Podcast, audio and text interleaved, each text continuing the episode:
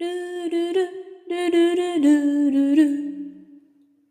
2021年3月3日、あー、ひな祭りですね。第3回目、あ、3月3日第3回目、のんこの部屋のお客様はお米ちゃんでございます。えっと、今回はですね、の就活生のお米ちゃんが、就活におけるお悩みをお送りいただきました。それでは、お米ちゃん、こちらへどうぞ。じめまして、21歳大学3年生の就活生です。お二人の語彙力に長けている会話が、会話を聞くことが楽しくファンになりました。今回は就活に関する悩みを相談したく、初めてお便りを送らせていただきました。結論の質問から述べると、お二人の場合、何を軸に就職先を決断しますかということです。友人で年は2歳上、同じ学年の男女2人が去年起業し、そこへ就職して一緒にやってくれないかと誘われました。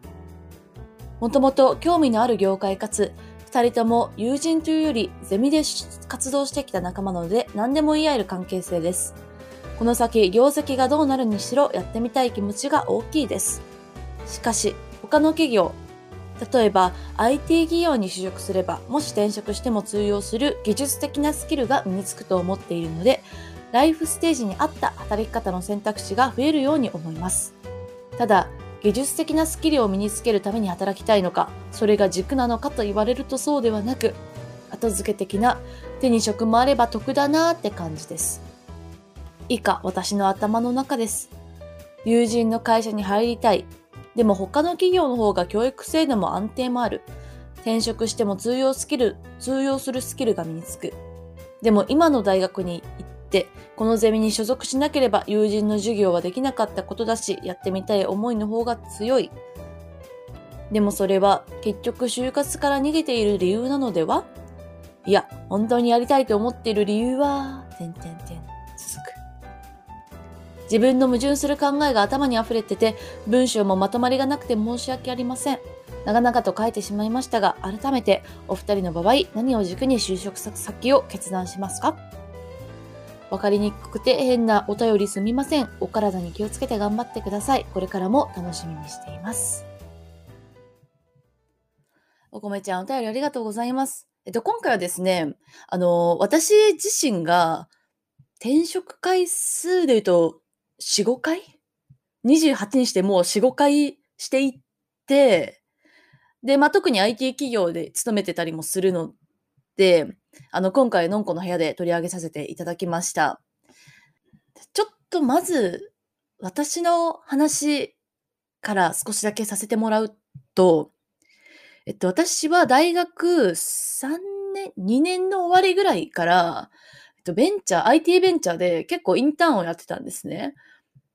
あの、短期のインターンじゃなくて、本当に中に入って実際仕事をするっていうのを、まあ、1年ぐらいやってたのかな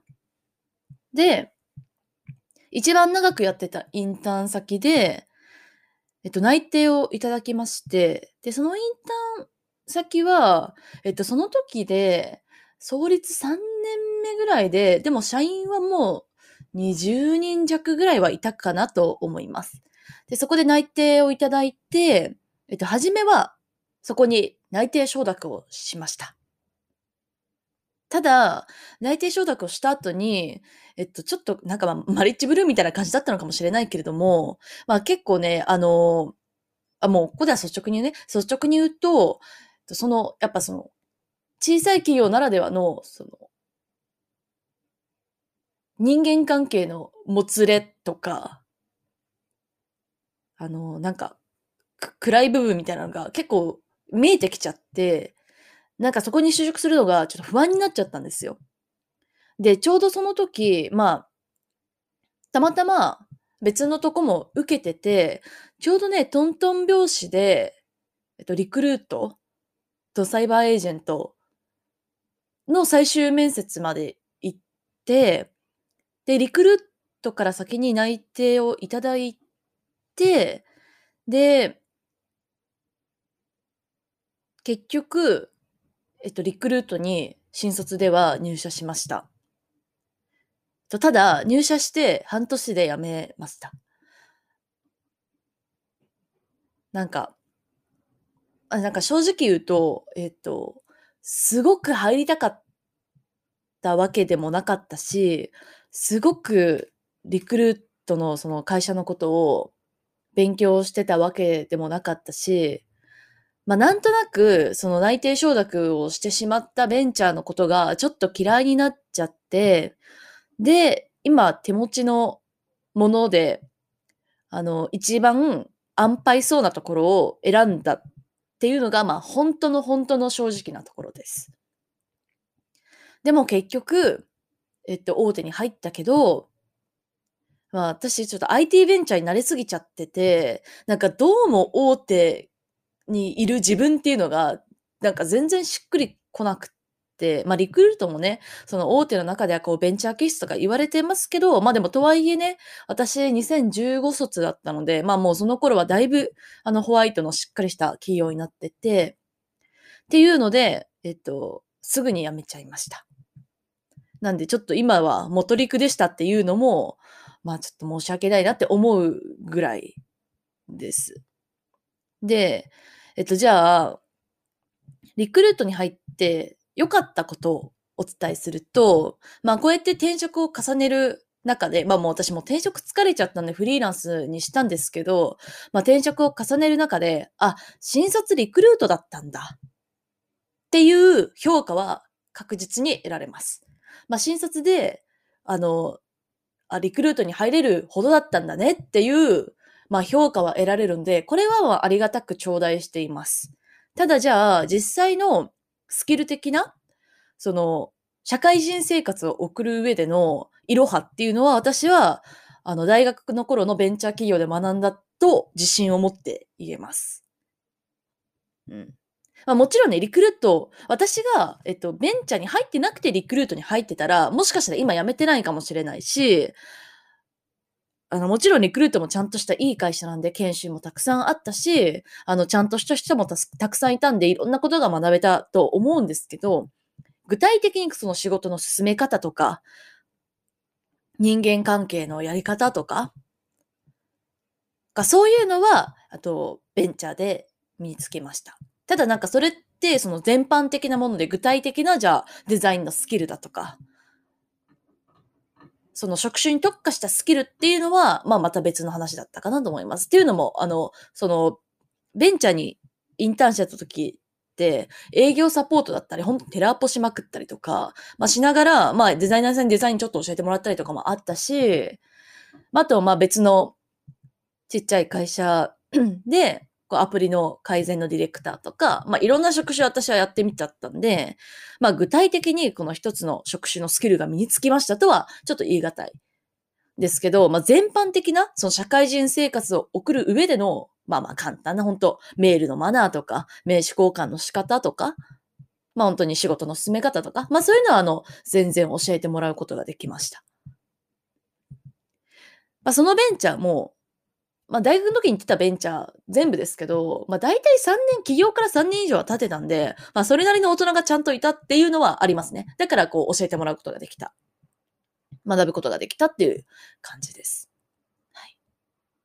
で、これがまあ、今の私の、あの、新卒、まあ、大学から新卒の時の話ですね。あ、で、ちなみにこの軸っていうのは、えっと、何にしてたかな？なんか具体的にこれみたいな感じにしてた記憶はあんまりないけど、でも確かまあ人なんか人間的な成長ができそうみたいなところが私は一番大きかった気がしますね。あとその頃は、えっと、起業したいとか言ってたので、まあその、経営みたいなのをより学べるところとか、なんかマネジメントと学べるところとか、なんかそういうふうに言ってたような気がします。ただまあ、22から今、まあ6年、6、7年経った今から思うと、まあ当たり前なんですけど、仕事をしていく上でやりたいことも変わってくるし、まあ軸みたいなものももちろん変わってくるんで、まあ今はね、その、しっかり考えた方がいいけれども、まあ実際にこうやってない段階だと、その頭の中であの、想像して決めることになっちゃうので、まあ確かにあの、難しいと思います。今すごい悩んでると思うけど、その悩んでるっていうのはすごく正解だと思います。はいで、今回のお米ちゃんの具体的な話に入るんですけれども、えっと、結論から言います。結論から言うと、私だったらよ。私だが今のお米ちゃんの立場だったら、とりあえず就活はしてみるかな。で、えっと、22年卒っていうことだと思うんですけど、今3年だもんね。うん、22年卒だと思うんですけど、22年卒だったら、えっと、ちょっとさっきちょろっと調べたんですが、3月からエントリー開始だよね。だから今ちょうどその自己分析とか、まあ OB、OG 訪問とかやってるっていう感じなのかな。で、3月からエントリー開始で、6月からスタートって感じか。うん。で、個人的におすすめなのは、うん、ちょっと、まあ、若干、オフレっ子なのかもしれないけど、まあ、企業って、まあ、先行解禁のスケジュールって、あのー、決められてますよね、経団年に。決められてはいるんですけど、まあ、やっぱその前から動いてるんですよ。なので、えっと、可能であれば、今から、いろんな説明会とか、なんかセミナーみたいなのに行ったらいいと思います。で今って、その、先輩の会社っていうのは具体的に存在して頭の中で分かってるけど、その他の会社っていうのは多分なんか、なんとなくしか分かってない状態だと思うんですよね。で、なんとなく、あの、創業から何年も経ってる会社の方が、あの、安心できるとか、安定してるとか、教育がちゃんとしてるんじゃないかっていう気持ちがすごく強くなってると思ってて、で、その先輩の会社に今、スパッと入れない、入りたいとなんとなく思ってるけど、行動にすぐに移すことができていないっていうのは、やっぱりなんか、これだなっていうのが、まあ、ここが一番良さそうだっていうのが、まあ、ないっていうのが多分本音だと思うんです。なんていうの？なんか物買う時とかもそうだと思うけど、一番これが、もうこいつが完璧だっていうものを買うのが、まあ一番いいじゃないですか。で、私ね、なんか昔なんかで読んだんですけど、その、決断する時に結局一番いいのは感情に従うことらしいんですよね。なんかいろいろさ、比較検討はできるんだけれども、比較検討って知っても知ってもキリがなくて、で、結局その感情で決めるのが、あの、決断の仕方としては一番いいみたいなの前本で読んだことがあって、私はそれすごい納得していて、で、私がね、その診察の時っていうのは、あの、正直なかったんですよ。あの、どこの会社にも、こう、心惹かれてなかった。けど、まあ一番安牌そうなところ入ったら、まあ、ね、もうみんなに予定調和だって言われたけど、すぐ辞めちゃって、で、その後も、まあ同じような、同じような感じでって言ったらあれだけど、まあ会社を転々とすることになり、まあいろんな思いを抱えながらっていう感じではありましたけど。そう、だから、えっと、今、そうそうそう。だから個人的には、えっと、もう先輩の会社しかも選択肢としてありえないっていう感じじゃないんだったら、まあ、まずはいろんな会社を見てみたらいいと思いますよ。で、先輩の会社は本当に今じゃなきゃ受け付けませんってことは絶対ないと思う。うん。絶対ないと思う。っていうのと、確かに、えっと、二人で起業したってことは多分まあ共同代表か、まあどっちかが副代表みたいな感じだと、副代表とか COO みたいな感じだと思うんだけど、ぱその中の3人目ってやっぱ結構、えっと、なんか、本当に正直に、本当に正直に言うと、まあ、やっぱいろいろ大変だと思います。なんか2人は、もう、なんていうの ?2 人の意思がぴったりあって、やってるし、役員だし、っていう状況で、まあ、こめちゃんがこれまでね、こうインターンしてたかとか、どんな仕事してたかとかしてなかったかとかわかんないけど、が入るとなると、まあ、私の時みたいに、まあ、それなりに経験を積んだ大人もいないわけだから、まあ、本当に3人でやっていくっていうことになると思うんだけど、うん、やっぱりあの、なんだろう、相当仕事が好きだったりとか、あの、自分から、あの、めちゃくちゃ学んで、実践して、PDCA 超回して、吸収していくっていうか、なんか人から学ぶなんてそんなんもうありえないっしょ、みたいな。全部自分でやっていけるし、みたいな、もうそれぐらいの気合がまあ正直必要だと思う。うん。で、まあ具体的にどんな業界かはわかんないので、ちょっとそこのアドバイスができないのはちょっと悲しいなって思ってるんだけど、まあかといってね、その IT 企業に行けば、具体的なこのスキルが身につくとかは、まあ職種によると思うんですよね。もちろん IT でも営業だっているし、経理だって事務員さんだっているわけなんで、まあそれは職種によるなって思うんだけど、まあ一般的な、その社会人としてのまあ別にね、名刺交換の仕方なんてどうでもいいし、あの、メールの書き方なんてどうでもいいんだけど、どうでもいいんだけど、でもとはいえ、こう、日本で社会人として生きていく上では、なんかね、やっぱりね、ちゃんとしてた方が、なんか上げ足は取られないというか、なんか変にマイナスな評価を受けないっていうのは、まあこれは事実あると思いますね。なので、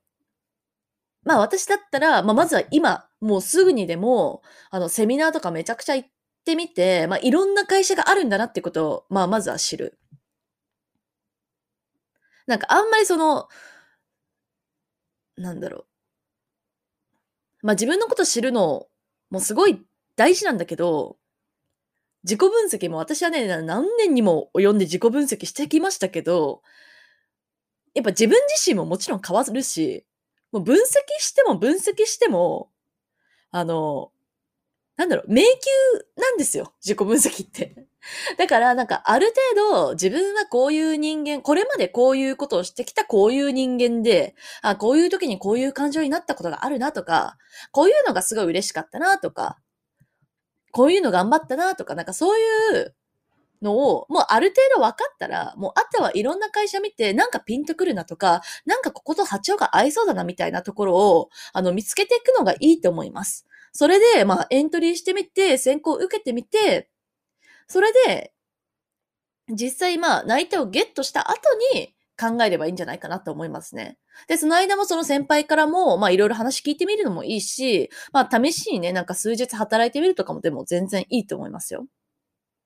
なんで、まずは並行したらいいと思います。っていうのが私の答えかな。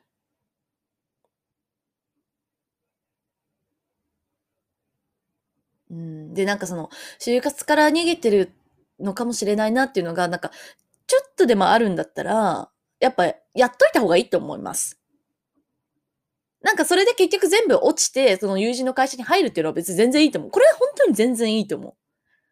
全然いいと思うんだけど、なんとなく頭に後ろめたい気持ちがあるのって結構ね、消えないんですよ、わだかまりって。で、私も、そのリクルート半年で辞めたんだけど、その時もね、辞めたい理由が、なんか、明確に言葉にできてなかった気がしてて、その時はね、本当にいろいろ言ったよ、なんか。それっぽいことをたくさん言ってやめたんだけど、なんかやっぱり、あれって私の本心だったのかなっていうのが、何年も引きずっちゃって、これはね、すごくしんどかったから、本当におすすめしないです。だから、なんか、周りからどう思われるとかね。なんか一般的にはみたいなのは本当にどうでもいいけど、自分の気持ちだけはスッキリさせた方がいいと思うから、就活から逃げてるのかもしれないって思うんだったら、まずは就活してみたらいいと思うし。で、友人の会社に入りたいって思うんだったら、なんか本当にどこ、どこがいいんだろうかっていうのを、なんかちゃんと見たらいいと思うし、自分の中で、あ、もうここしかないなって思うぐらい話聞いたらいいと思うし、本当に友人の方は本当に働いてみたらいいと思うんですよ。で、もちろんね、その友人の会社と自分がすごくフィットして、授業もめちゃくちゃ爆伸びして、ってなったら、もうお米ちゃんはもう、すごいですよ。もう、すごいです。その後も、その後の社会人生活もうまくやっていけると思う。で、仮にね、先輩の授業が、まあ入った後に、まあすぐに、あの、廃業になったとしても、なんかその勇気自体は、あの、評価されていくと思うし、自分にとっても勇気になる、自信になる可能性もすごくあるんじゃないかなと思います。うん。だから、まあ私がね、もう、究極的な私の中の結論を言うと、本当に会社はどこでもいい。どこでもいいけど、自分が一番頑張れると思ったところに入った方がいいと思います。なんか結局、その、良さそうなね。じゃあもう、コメちゃんが超大企業ますね。ほんとちょっと昨日、ヤフーと LINE が経営統合しましたけど、じゃあその Z ホールディングスに内定もらいましたって言っても、自分のやる気が、やっぱ自分がね、その頑張りたいと思えてなかったら、やっぱ、あの先輩の会社の方が楽しそうだったなとか思いながら働いたらもう、本当に意味ないですね。本当に身につかない。身につくスピードがめちゃくちゃ落ちると思う。から、楽しそう。頑張れそう。頑張りたい。って、ここ、この会社だからこそ思うんだっていうところに入るのが私としては一番おすすめです。ちょっと長くなっちゃったんですけど、まあ私は結構その働くということに関してね、結構、あの、思うところがたくさんあるので、うん、まあ就活いろんなことがあると思うけど、あの、まあ会社に入るって、なんかその、大学受験に合格するというのとは本当に全く別だっていうのは分かっててほしいなって思います。試験じゃないから、お互いの都合がちゃんと合うところっていうのは多分探していけばあると思うんですよね。お米ちゃんも働きてみたい、楽しそうって思うところと、企業としても、あ、お米ちゃんすごいいいなって思ってくれるところっていうのは絶対にあると思ってて、で、お米ちゃんもなんかこうやってちゃんと考えてるし、あの、友人の会社に入って、そ、そんなね、その、友人二人がやってる会社にもう楽しそうって思えるような人だったら、絶対に大丈夫だと思うから、まあ、まずはね、その自分が納得するところっていうのを、あの、見つける行動っていうのをしてみてほしいなと思います。なんかもし、まだ気になるところとか、聞いてみたいところがあったらいつでもお便り送ってください。私、いつでも答えますので。じゃあ、3月からエントリー開始だと思うので、幸あれ、頑張ってください。それではエンディングです。ちょっと今日長くなっちゃったので、ちょこっとだけ宣伝だけさせてください。あの、今回お米ちゃんが私のノートというブログからあの、アラサー女子の人間観察をしてくださってお便りをいただいたんですけれども、私がですね、このノートというですね、ブログをですね、まあ、かれこれ、どれぐらいまあ、ノートの前はハテブやってたりとか、大学2年ぐらいから結構書き続けてて、まあ、仕事関係の話が一番反響あったりするので、ちょっと、一記事概要欄に貼っておくので、よかったら見てくれたら嬉しいです。それからね、もう再三言って、しつこくても申し訳ないですけど、Apple Podcast のあの評価ですね、いただけたら、もうとてもとても嬉しいでございます。よろしくお願いします。あとメール、お便りもリンクツリーからお送りくださいませ。それでは、のんこの部屋第3回はこれにて終了いたします。ルールルバイバイ。